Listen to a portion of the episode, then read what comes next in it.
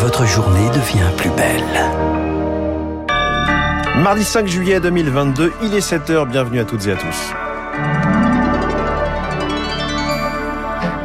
La matinale de Radio Classique avec François Geffrier. Un chèque carburant pour des millions de personnes. Le ministère de l'économie dévoile les premiers contours d'une aide alors que les prix à la pompe sont toujours au-dessus de 2 euros le litre. Un remaniement sans grande surprise, peu de prises de guerre, quelques revenants et un nouveau ministre de la Santé, François Braun. Et puis, est-ce un diplôme sans valeur? Les résultats du bac sont connus ce matin pour 700 000 candidats. Après ce journal, la surenchère des députés, des députés LR sur le pouvoir d'achat.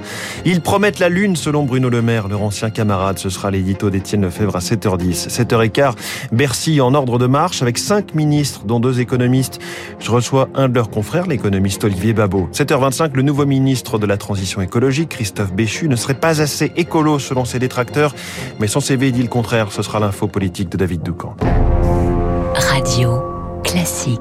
À la une ce matin, Charles Bonner, les contours d'un chèque carburant pour ceux qui utilisent leur voiture pour aller travailler. C'est l'une des mesures phares du futur projet de loi sur le pouvoir d'achat présenté jeudi en Conseil des ministres. L'urgence pour le gouvernement, oubliez l'aide pour les gros rouleurs, ce sera une indemnité carburant travailleur. Émilie Vallès, ça n'est pas qu'un changement de nom puisque le gouvernement a revu sa copie. Alors que les prix des carburants sont toujours au-dessus des 2 euros le litre, l'idée c'est d'être plus généreux, mais de faire aussi une aide plus ciblée et donc de viser les Français contraints d'utiliser leur voiture pour aller travailler.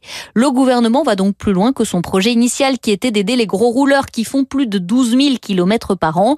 Mais attention, ce sera sous condition de revenus. On peut envisager que cela touche les salariés qui gagnent jusqu'à 1600 euros, précise Bercy, qui ajoute que ce plafond devra être discuté et voté par les parlementaires.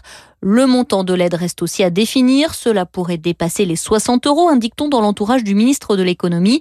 Et peu importe le kilométrage effectué, car l'objectif est de faire simple. C'est d'ailleurs pour éviter l'usine à gaz que ce coup de pouce pourrait être attribué sur simple déclaration et versé en une seule fois. L'administration pourra en revanche effectuer des contrôles via notamment les relevés des contrôles techniques. L'indemnité de 18 centimes au litre, quant à elle, est maintenue jusqu'à la fin de l'été. Son prolongement n'est pas encore tranché. Tout dépendra des débats à l'Assemblée selon Bercy. Ce matin, à l'Elysée, réunion de travail sur le pouvoir d'achat autour d'Emmanuel Macron avec la Première ministre et les ministres concernés. Autant de mesures défendues par le nouveau gouvernement. Gouvernement qui devra avancer sans majorité absolue à l'Assemblée après son discours de politique générale. Demain, Elisabeth Borne ne sollicitera pas la confiance.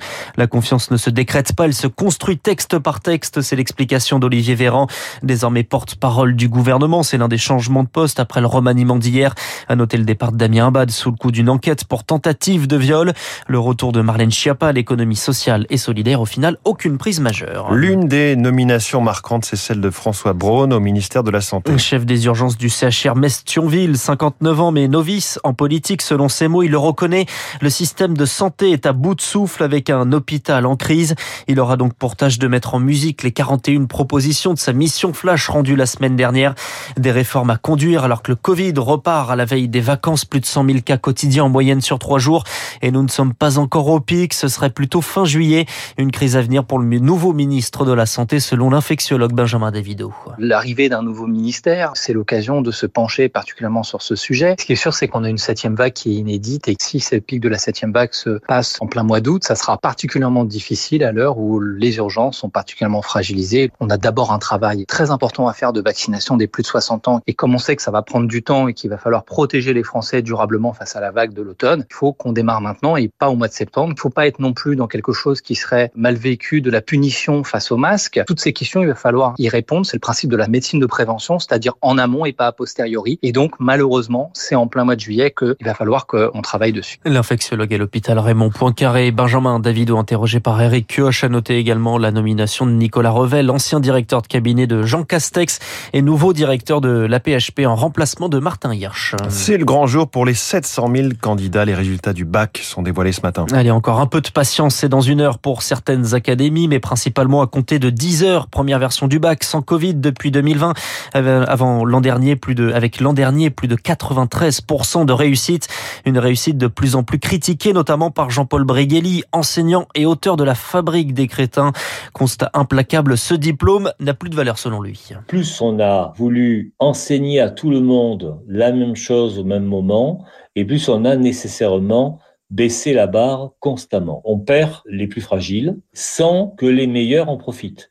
Il n'y a qu'un objectif d'enseignement, c'est d'amener chacun au plus haut de ses capacités. Les capacités ne sont pas les mêmes selon les élèves. Ça signifie en clair que il faut donner plus à ceux qui au départ ont moins. Il faut arrêter de faire des classes uniques. Il faut d'une façon ou d'une autre faire un enseignement distinctif de façon à donner à chacun une distinction. Un propos recueilli par Anna Huo. Un homme interpellé après une fusillade aux États-Unis. Au moins 6 morts, 26 blessés hier à Chicago pendant le défilé de la fête nationale du 4 juillet. Des centaines de policiers mobilisés pour retrouver le tireur qui était armé d'un fusil qualifié de puissant par les autorités. On y revient dans le journal de 8 heures. État d'urgence décrété dans cinq régions du nord de l'Italie. La sécheresse frappe la plaine du Pau. Hier, le premier ministre estimait que l'effondrement d'un glacier ayant fait 7 morts était dû sans aucun doute au réchauffement climatique. Et en France aussi, ce risque existe selon le glaciologue Jean Jouzel, ancien vice-président du GIEC. Oui, il y a des risques dans les massifs montagneux à cause du réchauffement climatique, d'autant plus que ce réchauffement est amplifié dans les zones montagneuses, pratiquement de 50% dans les Alpes par rapport à la moyenne planétaire. Les risques, eh bien, c'est euh, effectivement ce qu'on a vu euh, en Italie avec euh, des températures élevées, hein, 10 degrés à 3 km d'altitude. Le principal glacier à risque pour le moment en France, c'est le glacier de Plain-Pensieux qui est à la frontière franco-italienne dans le massif du Mont Blanc. Il y a deux ans, il y a eu une évacuation et dont une partie risque de se détacher. Donc on parle de 500 000 mètres cubes de glace qui partiraient. Georges vous ai interrogé par Théophile Vareille. En Ukraine, pas de trêve après la prise de la région du Lugansk dans le Donbass. Vladimir Poutine ordonne à ses forces de poursuivre leur offensive à l'est. Dans le sud, les forces ukrainiennes empêchent toujours les Russes de progresser au-delà de Kherson et des actes de résistance se multiplient. Le général Dominique Trinquant est l'ancien chef de la mission militaire Il y a eu déjà plusieurs opérations de guérilla menées avec des explosifs ou des produits incendiaires des véhicules de responsables euh, de la région euh, pro-russes qui ont été euh, explosés.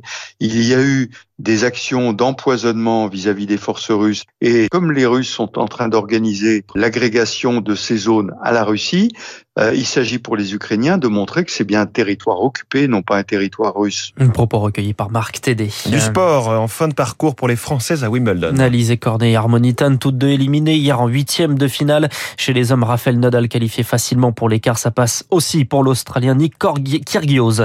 Et puis le Tour de France, direction le Nord, reprise de la course entre Dunkerque et Calais aujourd'hui avec six côtes de quatrième catégorie et Wood van Aert en jaune. Merci Charles Bonner. Prochain journal, 7h30 avec Augustin Lefebvre. Dans un instant sur Radio Classique, l'édito d'Étienne Lefebvre. Jusqu'où iront les nouvelles dépenses réclamées par l'opposition sur le pouvoir d'achat, y compris venant de LR, autrefois attaché au sérieux budgétaire? Puis cette question, le gouvernement est-il armé pour faire le job en matière économique? Olivier Babot, président de l'Institut Sapiens, est mon invité.